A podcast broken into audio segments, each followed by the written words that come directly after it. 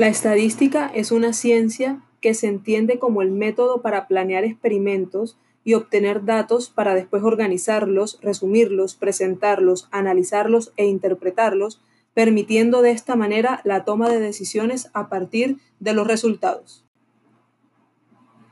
La importancia de la estadística la podemos observar en aspectos como a la hora de negociar, determinar presupuestos, pérdidas y ganancias, seleccionar muestras con propósitos de auditoría,